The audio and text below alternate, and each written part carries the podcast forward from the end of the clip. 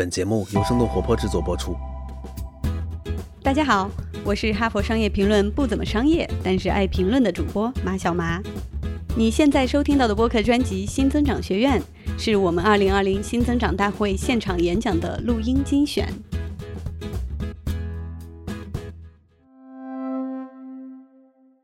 冯卫东先生是天图投资创始合伙人 CEO，在天图的投资版图中。有我们熟悉的飞鹤乳业、周黑鸭、小红书、效果文化、奈雪的茶。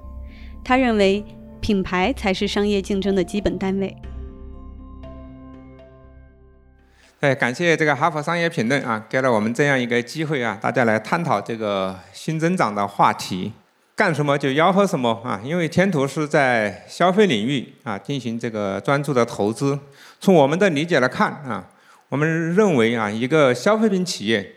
有质量的增长啊，它一定是一个品牌驱动的增长啊，所以我今天的主题就是用品牌战略来驱动企业的增长啊。天图是啊一个本土的民营的这样一个啊创业投资机构啊，我们已经有十八年的历史啊啊，也走过了好几轮这个经济周期，度过了好几轮资本寒冬。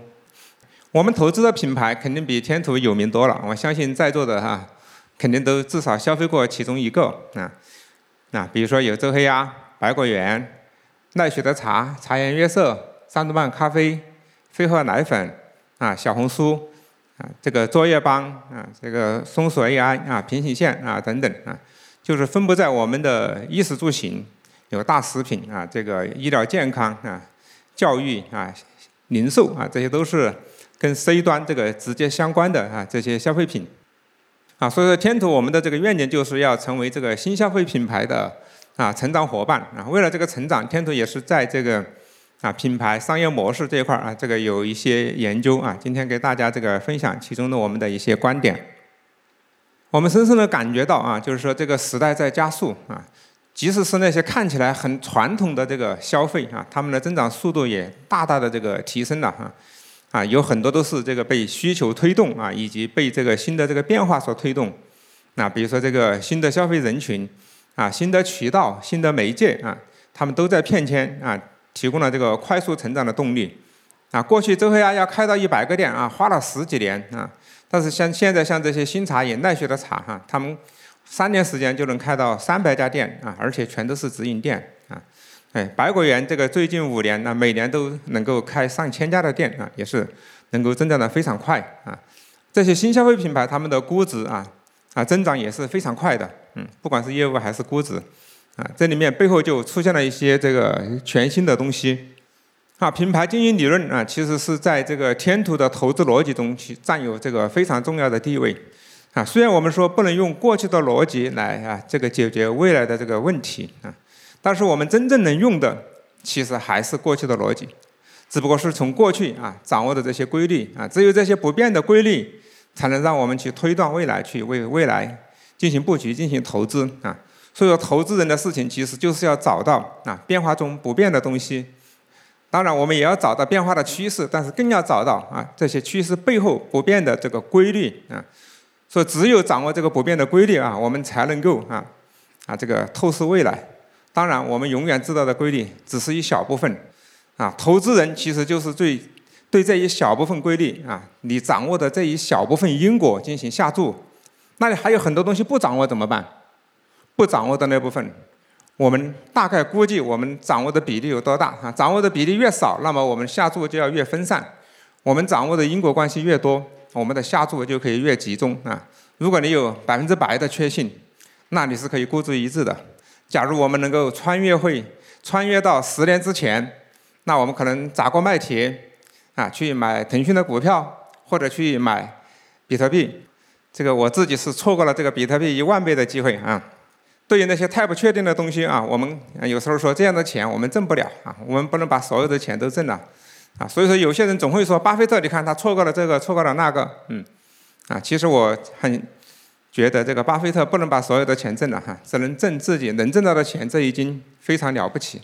天图从骨子里是一个价值投资者，嗯，就是我们看重的是企业的内在价值，要识别企业的价值是不容易的啊，尤其是还要去跟市场这个去做做对手啊，要跟市场博弈啊，我们早些年做投资的时候啊，只要能够上市，那一二级市场的流动性溢价啊，可能都有这个十倍啊，差别非常大。但是随着这个竞争越来越激烈啊，这个上市的门槛也越来越低啊，我们 A 股也完成了注册制的改革，一二级市场的价差就越来越小了啊。哎，从过去的十倍利啊，到这个两三倍，到现在最近几年已经上市还有亏损啊，这样的情况都出现了。嗯，所以说我们投资人唯一能挣的钱啊，不是这种捡便宜啊、流动性的溢价啊，而是真正的去识别这个成长啊。所以说，这个不谋而合，我们的投资逻辑啊，就是只有成长啊，才能成为时间的朋友啊。因为现在这个一级市场的估值也很高，甚至还有泡沫。我们只有从这个沙里淘金，识别那些有长期的高成长的企业啊，我们才能真正获得比较好的投资回报啊。比如说，我们投资周黑鸭的时候啊，市盈率二十倍啊，我们退出的时候市盈率还不到二十倍啊，但是我们的倍数也很高，因为它的利润增长了啊这个二十倍。所以我们一定要找到这个增长的动力啊，在这背后啊，我们对品牌的研究啊，其实就给了我们其中一种因果关系啊。我们天图就持续的对这种因果关系进行下注啊。当然，我们没有掌握所有的因果关系，所以说总是还会有失败的项目啊。但是通过一个恰当的这个组合、适当的分散啊，啊，天图这个已经累计啊管理了十六只基金啊，以基金为单位的话是没有亏损的，嗯。啊，在背后啊，就是我们对品牌的分析。啊，品牌分析的第一个概念啊，其实就是品类啊，也就是大家经常说的赛道啊。它跟赛道还是不同啊。品类是啊，顾客的分类体系啊，就是一说顾客就秒懂你到底是干啥的啊，顾客马上就能明白啊。说它是打造品牌的一个基础啊。当然，同时它也是我们进行这个商业分析、进行竞争壁垒分析的一些基础啊。比如说这个品类的规模啊。然后品类的成长速度有多大？啊，品类的这个进入门槛高不高？嗯，啊，进入门槛这个事情啊，其实就是一个双刃剑。门槛太高了，那我们投的企业可能啊，创业企业啊，自己就被挡在外面了。啊，门槛太低了，你容易进去，但是后来者源源不断啊，你也很难产生好的回报。啊，这里面我们就对品类的一些经济特性啊，有进行了进一步的分析啊。我们从七个角度来看，在这个品类里面啊，能不能有这个可持续的先发优势，把先发优势变成可持续的竞争壁垒。当然，随着我们的这个资本规模的加大啊，我们也会去投资一些更成熟的企业啊，尤其是这些啊，在各个品类里面数一数二的品牌啊，这其实是啊这个性价比最高的项目啊，就是说承担的风险也已经不大，但是回报率还不错啊。作为这个我们的这个资本规模上来之后啊，它是一个比较有吸引人的。我们会分析这个。品牌的竞争格局啊，如果你不是数一数二，那你得有比较显而易见的差异化啊，差异化最好能够大到足以啊开创一个新品类。当然，现在这个资本市场也越来越发达啊，新的创业者不仅仅是要学会啊面对这个产品市场，还要学会面对资本市场啊。所以说，有的时候我们不仅仅关注啊这个产品市场的竞争格局，我们也会关注啊资本市场的竞争格局啊。有的项目它。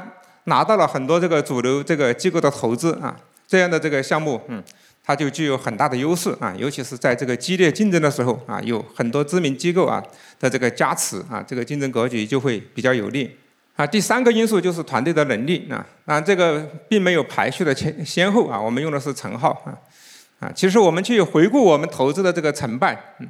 啊，现在我们对赛道的判断啊，应该是啊越来越准确，很难说是完全压错了一个赛道啊，带来灭顶之灾的啊。总体上达不到预期的啊，还是人的问题，嗯。但是人的问题是最难判断的，嗯。啊，我们也要在这里面去去不断的这个去去摸索啊。到现在为止，我们还不认为自己在人这一块啊建立了特别强大的体系。虽然我们也建立了一些这个啊结构化的东西啊，但是我们认为它还不不够，嗯。啊，所以说不展开这个我们理解自己还不够的东西。啊，以客户为本啊，对这句话好说啊，但是在指导我们的啊这个品牌战略的时候啊，其实还需要深挖。啊，其实以客户为本啊，根本上是要让客户选择我们，为我们的产品啊服务掏钱。顾客做出一个选择啊，他背后归根结底是他的认知啊。啊，在定位理论里面就讲到，认知是。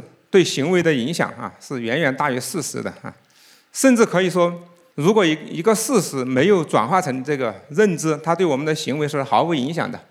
啊，大家在这里这个参加这个会议，啊，你家里着火了，你不知道啊，你肯定是这里这个安坐不动啊。但是如果物管打个电话过来说你们家着火了，赶紧回来，啊，你可能撒腿就跑。